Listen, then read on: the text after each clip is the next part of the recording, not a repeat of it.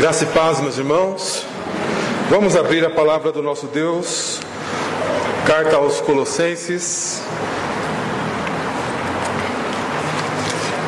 Capítulo de número 4. Carta aos Colossenses, capítulo de número 4. Nós vamos ler do verso 2, 3 e 4. Colossenses, capítulo 4, de 2 a 4.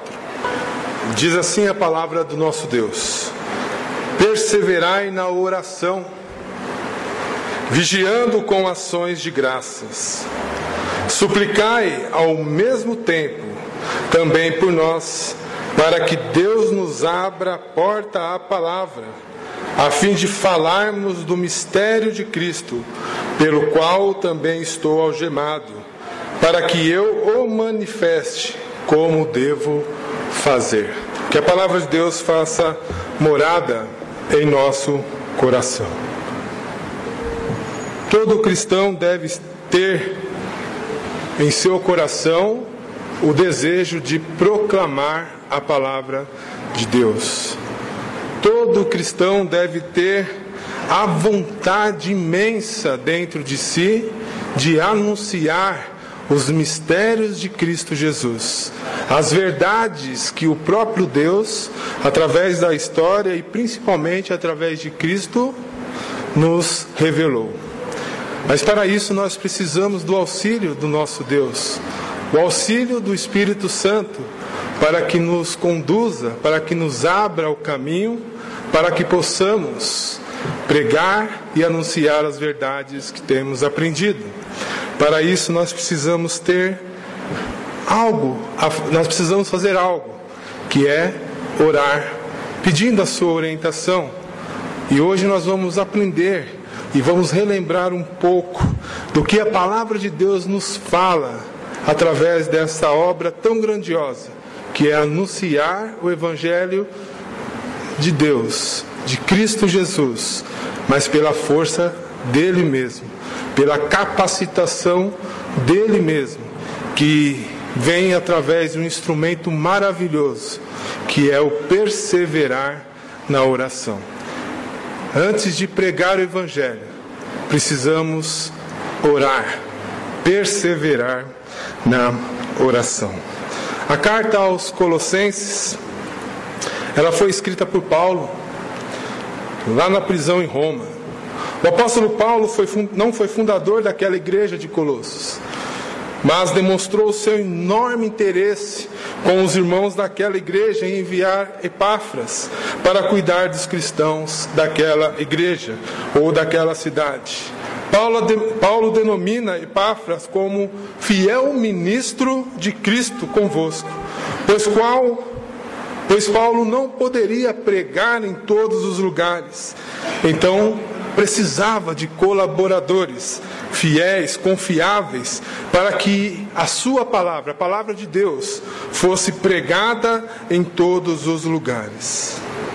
E a motivação, talvez, ou uma das motivações de Paulo ter escrito esta carta para Colosso é justamente a isso, para que o Evangelho de Cristo continuasse a crescer firmemente pois naquela época existia falsos mestres ao redor daquela igreja, daquela cidade, da qual estava influenciando até mesmo dentro da igreja com as suas falsas doutrinas, com as suas vãs filosofias, da qual estavam é, é, descredenciando a divindade de Cristo, dizendo que Cristo não era o próprio Deus. E esse tipo de ensinamento não vinha de forma bruta, mas vinha é, aparentemente não atacava a doutrina de Cristo, mas na verdade dizia que Cristo era um ser criado, que Cristo era simplesmente um homem e não o próprio Deus. Por isso, quando nós lemos a carta aos, aos Colossenses, nós vemos Paulo enfatizando que o Cristo é o próprio Deus. Como nós vemos no capítulo 1, versos 15 e 16, que diz assim: o qual é a imagem do Deus invisível, o primogênito de toda a criação, porque nele foram criadas todas as coisas, nos céus e na terra, na terra, as visíveis e as invisíveis, sejam tronos, sejam dominações, sejam principados, sejam potestades, tudo foi criado por ele e para ele. Além do ensinamento errôneo sobre Cristo, Paulo alertava sobre as falsas filosofias que iriam de encontro com o evangelho autêntico de Cristo. O desejo de Paulo era que todos continuassem firmes no evangelho, olhando para as coisas do alto, firmados na sã doutrina, na nos corretos ensinamentos, e que se afastasse daqueles falsos ensinamentos, daquelas falsas doutrinas, para que não houvesse conflitos e, e uma boa aceitação dessas vãs doutrinas. Eles estavam baseados, essas falsas doutrinas, na própria tradição humana, naquilo que o homem poderia fazer, tudo aquilo que fazia parte deste mundo. Portanto, a igreja de Colossos estava em iminência e ser bombardeado com os falsos mestres e essas vãs filosofias. Então, mais um motivo pelo qual Paulo escreve a sua carta, para que aqueles irmãos permanecessem firmes em Cristo Jesus, o Filho de Deus. Deste modo, e da mesma forma que o Evangelho chegou em Colossos, também continuasse a florescer ali e em todos os lugares pela santa vontade do nosso Deus. Quando nós lemos a carta aos Colossenses, nós podemos dividi-la em grandes duas partes. Nos dois primeiros capítulos, a ênfase é na supremacia de Cristo, somente Cristo, onde Paulo expõe a doutrina de Cristo, ensinando o que ele fez por nós. E nos outros dois últimos capítulos, como é peculiar nas cartas de Paulo, Paulo aplica na prática o que ensinou anteriormente, dizendo o que Cristo faz através de nós. E o texto que nós vamos meditar está exatamente nessa última parte, capítulo 4, de versos 2 a 4, vão nos ensinar algo precioso, onde ele faz algumas recomendações aos colossenses para que possam perseverar na doutrina, na sã doutrina e possam continuar pregando o Evangelho. Mas não, simplesmente, não somente eles, mas também Paulo, e nós vamos ver, que pede oração por si mesmo, para que o Evangelho continuasse a ser pregado por ele mesmo. E a primeira coisa que eu queria destacar está no verso 2, que diz assim: Perseverai na oração. A nossa confissão de Westminster define a oração da seguinte forma: é um oferecimento dos nossos desejos no nome de Cristo, com o auxílio do Espírito Santo, com a confissão dos nossos pecados e um grato reconhecimento das suas misericórdias. A nossa confissão determina que a única oração verdadeira é a cristã, pois é aquela que é feita segundo a vontade de Deus. É aquela que somente aqueles que foram reconciliados através da graça têm condições de fazê-la. Todos os outros tipos de orações que nós vemos, todos os outros tipos de preces que são feitas, não chegam a Deus porque não são feitas mediante a Cristo Jesus.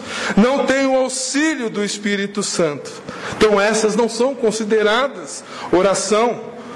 Aquela que são a oração é um meio de graça, na qual Deus deixou para os seus santos, para cada um de nós, para que nós pudéssemos nos relacionar, conversar com o nosso Deus. Um certo escritor é, ilustrou bem o que é, o que significa meio de graça. Ele diz assim: pense em uma mangueira no jardim a mangueira não é especial em si mesma, porém é um canal por onde flui a água que produz, é, é, que produz vida e refresca. O mesmo acontece com o meio de graça. Em si, mesmo não tem muita importância, mas é um canal pela qual nós recebemos vida.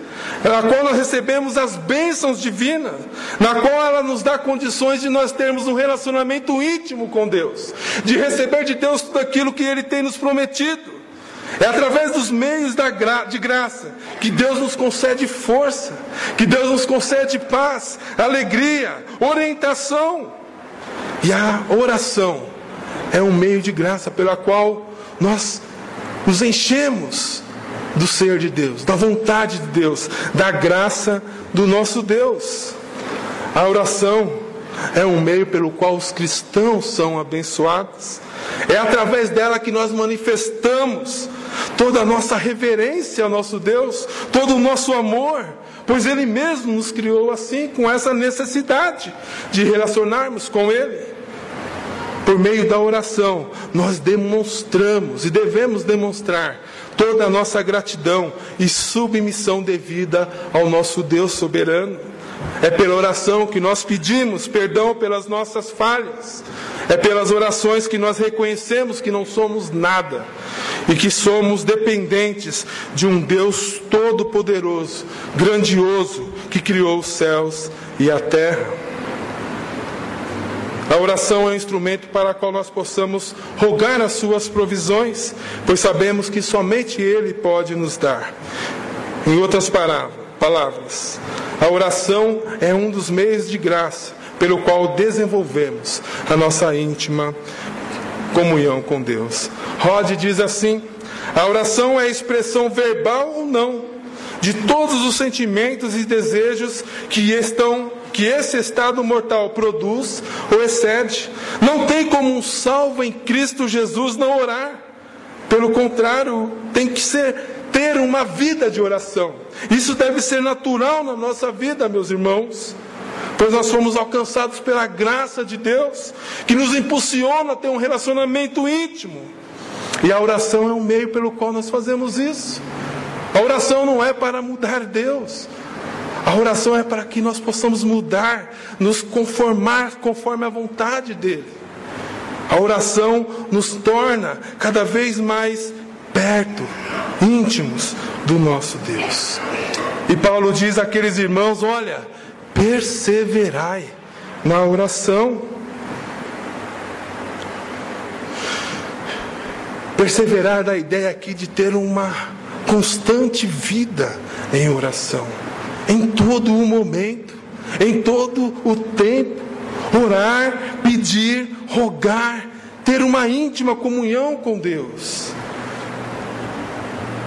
A ideia deste verbo nos traz uma ação constante, uma dedicação à oração que deve ser em todo, desculpa, em todos os tempos da, em tempo da nossa vida.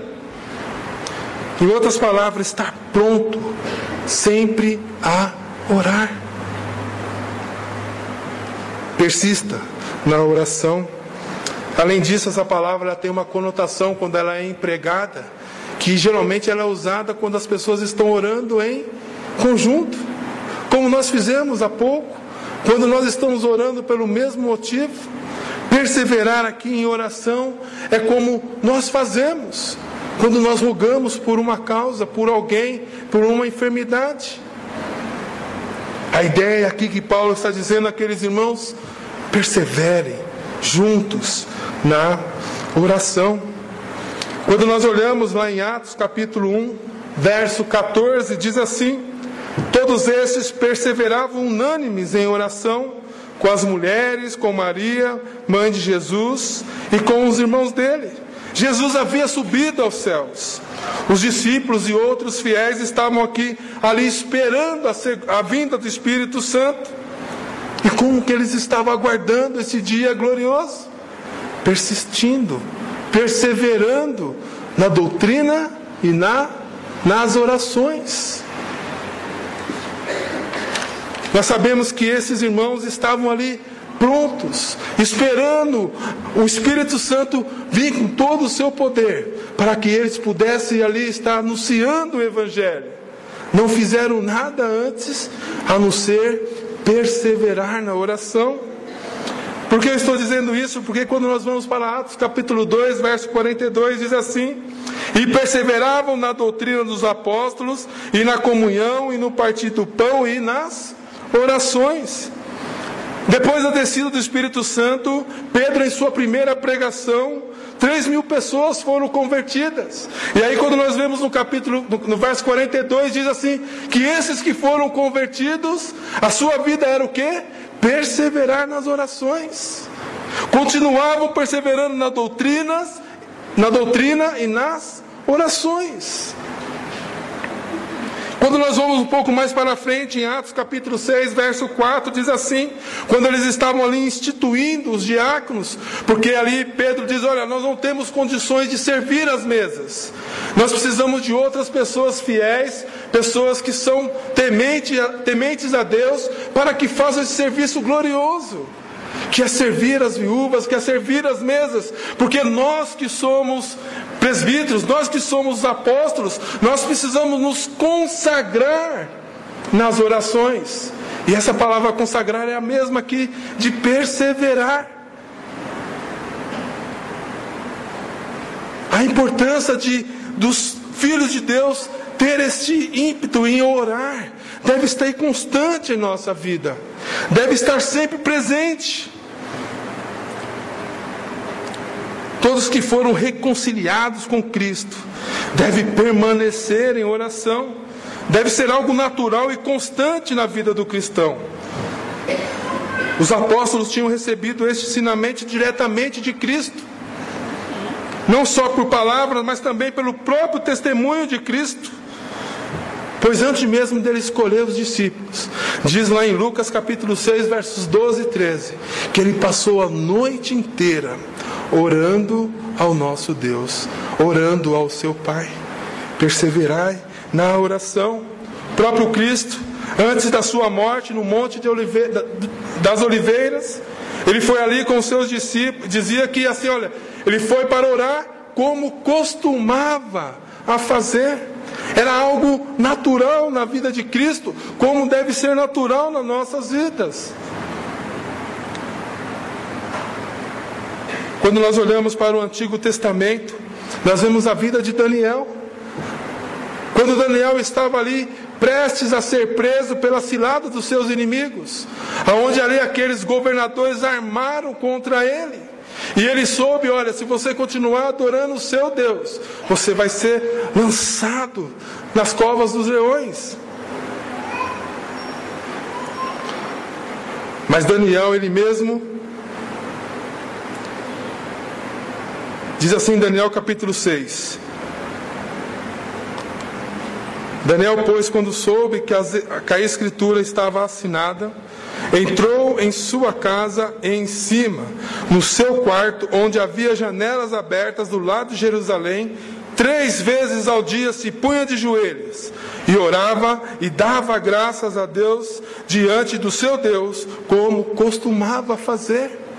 No, independente da situação que estamos vivendo, nós precisamos perseverar nas orações.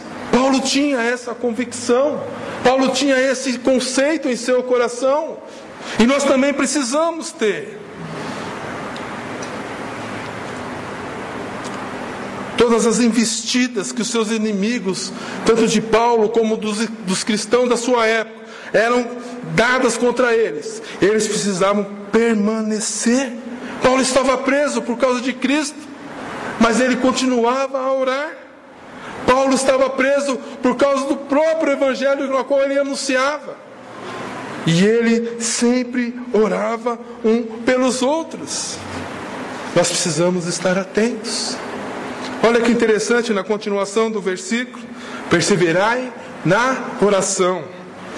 E aí depois ele diz: vigiando na oração, vigiando com ações de graça.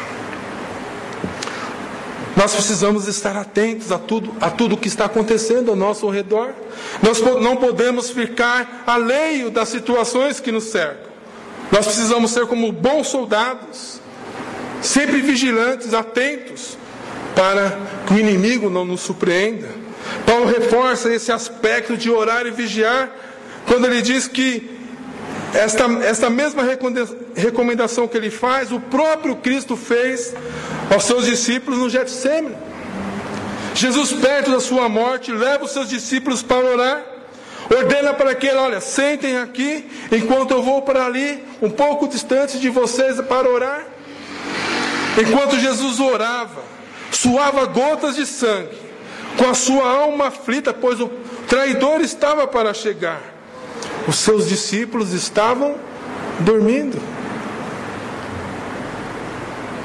Estavam desatentos, aparentemente despreocupados. E diz assim, Mateus capítulo 26, versos 40 e 41.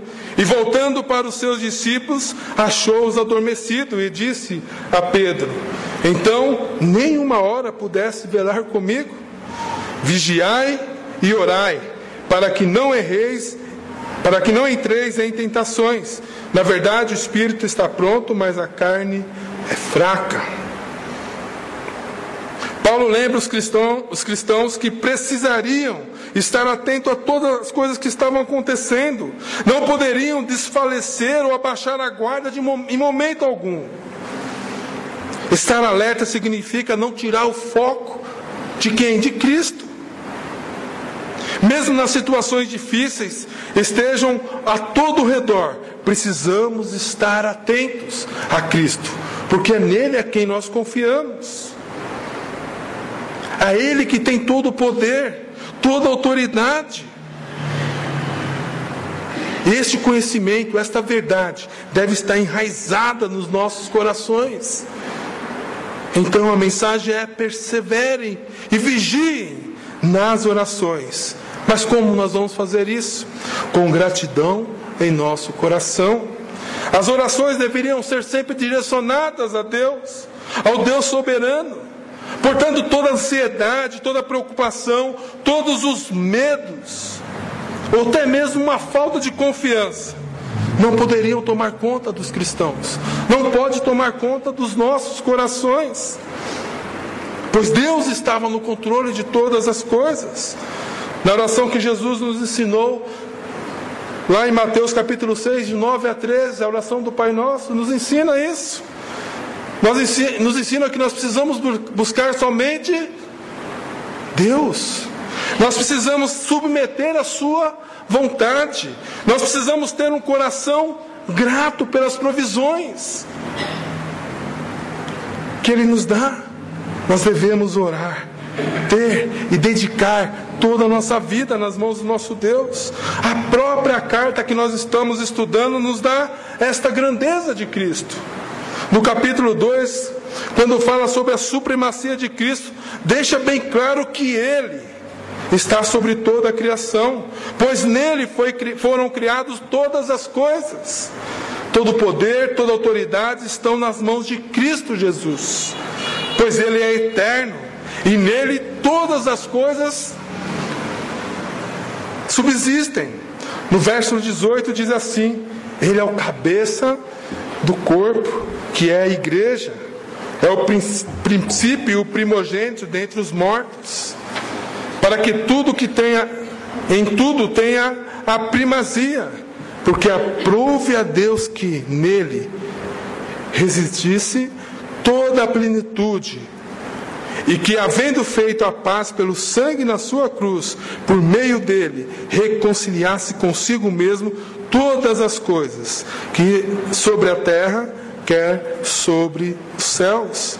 Orar e vigiar com ações de graças, é ter em mente o Deus grandioso e amoroso, é entender o que Ele realmente fez por nós, é ter na nossa vida a consciência que fomos reconciliados, que fomos tirados do inferno, fomos levados para a maravilhosa luz.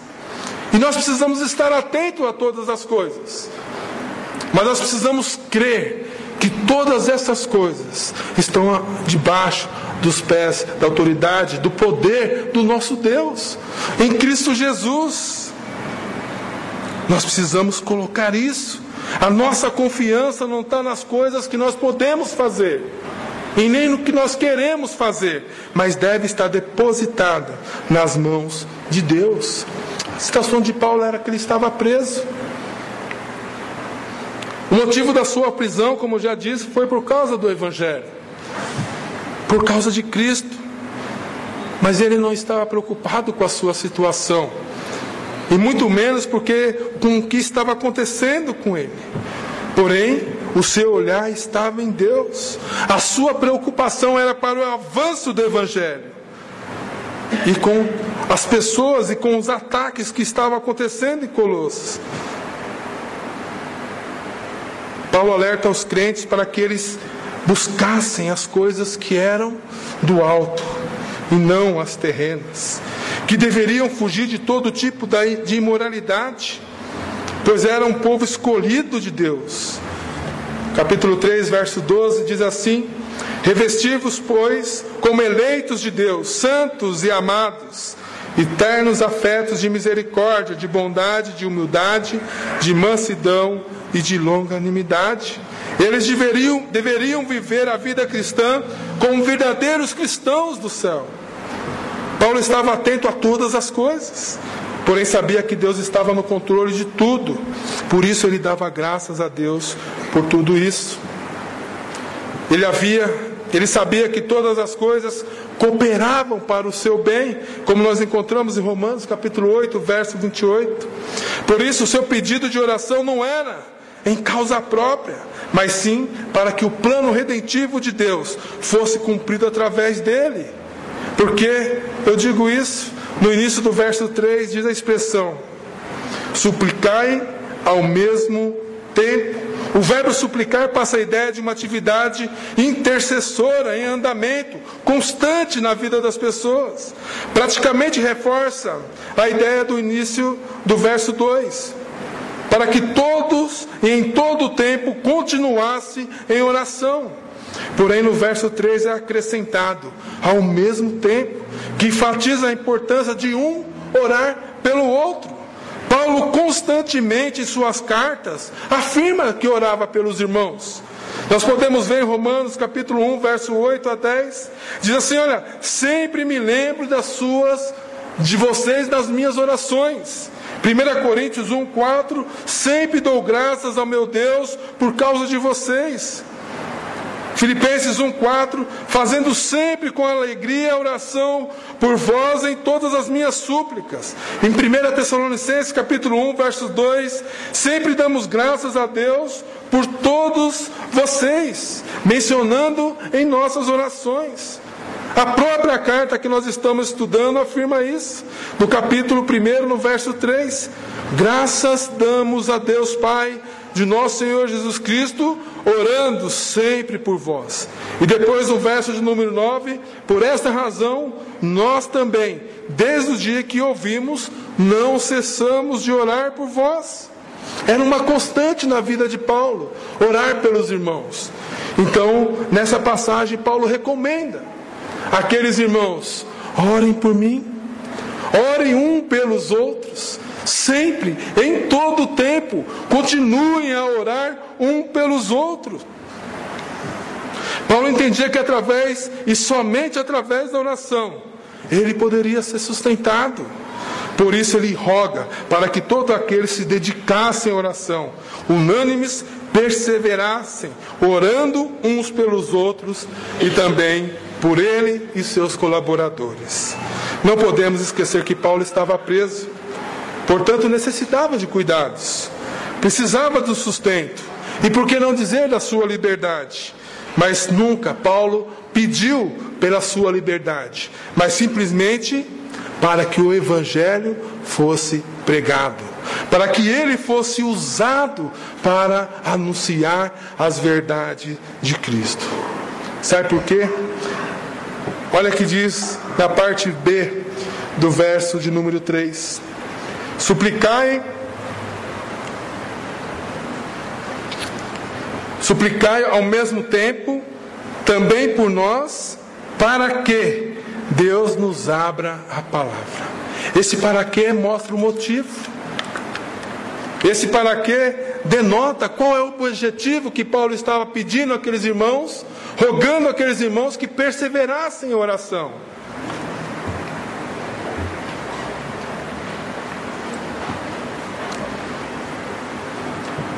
O propósito era para que Deus mostrasse o caminho. Olha a continuação. para que Deus nos abre a porta à palavra. A expressão aqui, como nós já vimos, para que dá o objetivo. E qual era o objetivo de Paulo? Para que Deus abrisse o caminho. Para que a mão poderosa de Deus abrisse uma porta para que o evangelho fosse pregado. Paulo não pediu para que abrisse as portas da cadeia.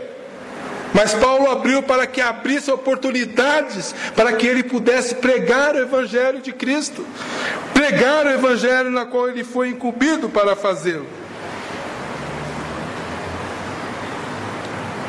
A mão do Senhor sempre esteve direcionando o povo de Deus. Quando nós vemos lá em Abraão, olha Abraão, vai para um lugar onde eu te mostrarei. Quando nós olhamos a vida de José, ali com tudo que aconteceu com seus irmãos. Ele lançado numa cova, depois vendido como escravo, viveu anos como escravos. Depois, quando parece que estava tudo indo muito bem, foi preso, ficou um bom tempo preso até ser governador do Egito. E tudo isso foi direcionado pela mão poderosa de Deus. Depois o povo passou ali no Egito 400 anos. Deus levantou Moisés. Moisés foi ali com a mão forte, a mão do Senhor Deus, libertou o povo e levou até a terra prometida. Aonde ali era a promessa que Deus havia feito, a promessa da aliança, que faria uma grande nação. E o povo entrou na, terra prometida. E ali ficou por muitos anos, na qual o objetivo era pregar o Evangelho, era ser luz naquele lugar. E depois vieram os profetas. Antes vieram os reis, depois os profetas. Até chegar em Cristo Jesus. O próprio Evangelho, a própria palavra, o próprio Verbo.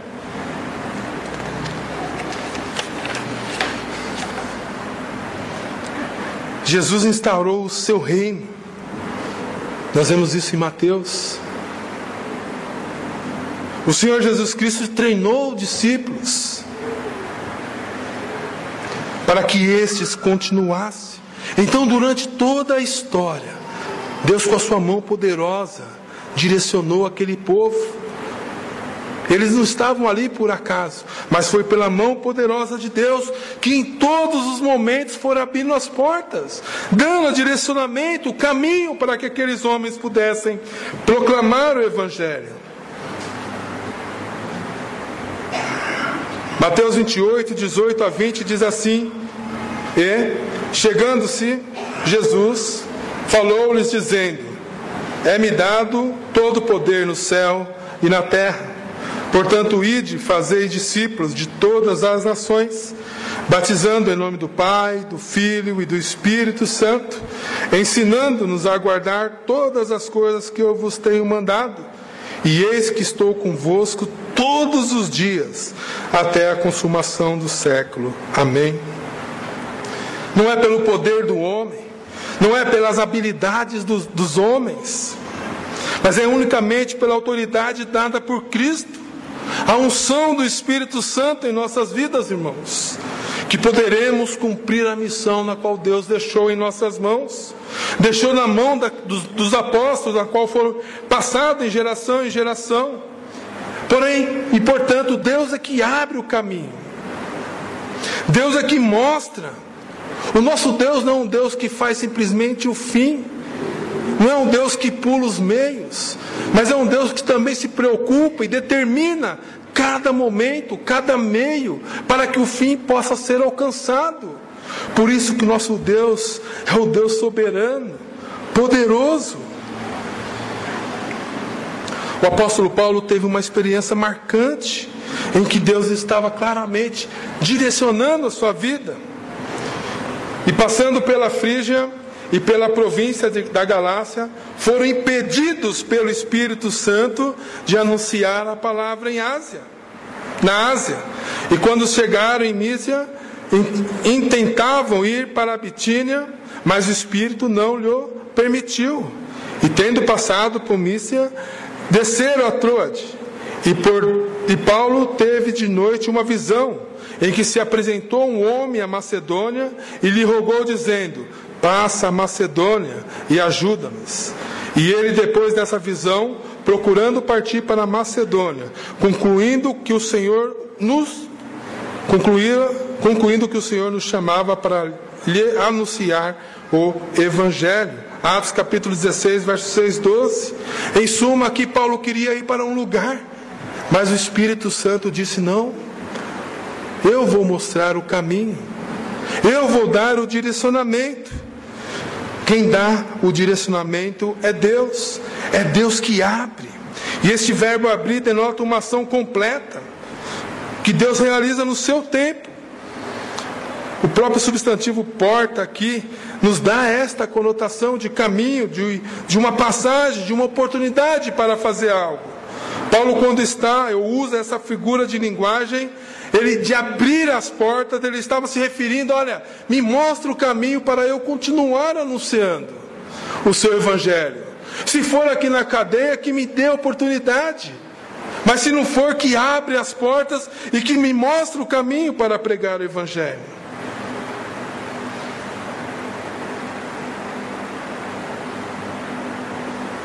O que mais Paulo queria fazer era falar das coisas pertinentes a Cristo. A sua vontade era exercer o seu ofício, pois era apóstolo e constante, e isso já o motivava pela autoridade dada por Deus para ele continuasse a fazer, a pregar o evangelho. Mas qual que era o teor que Paulo estava anunciando? Nós vemos a expressão nesse texto, diz assim: abrindo a palavra a fim de falarmos do mistério de Cristo. O teor da mensagem de Paulo era anunciar Cristo Jesus. Somente Cristo. A mensagem de Paulo era baseada em Cristo. E essa palavra aparece três vezes no livro, na carta aos Colossenses.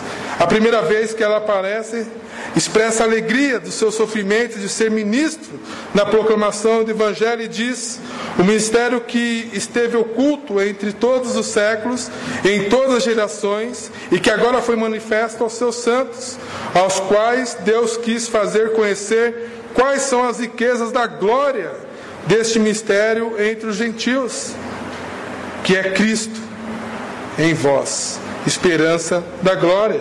E depois nós encontramos também no capítulo 2, verso 2, e também nós vemos Paulo pregando a salvação baseada em Cristo Jesus.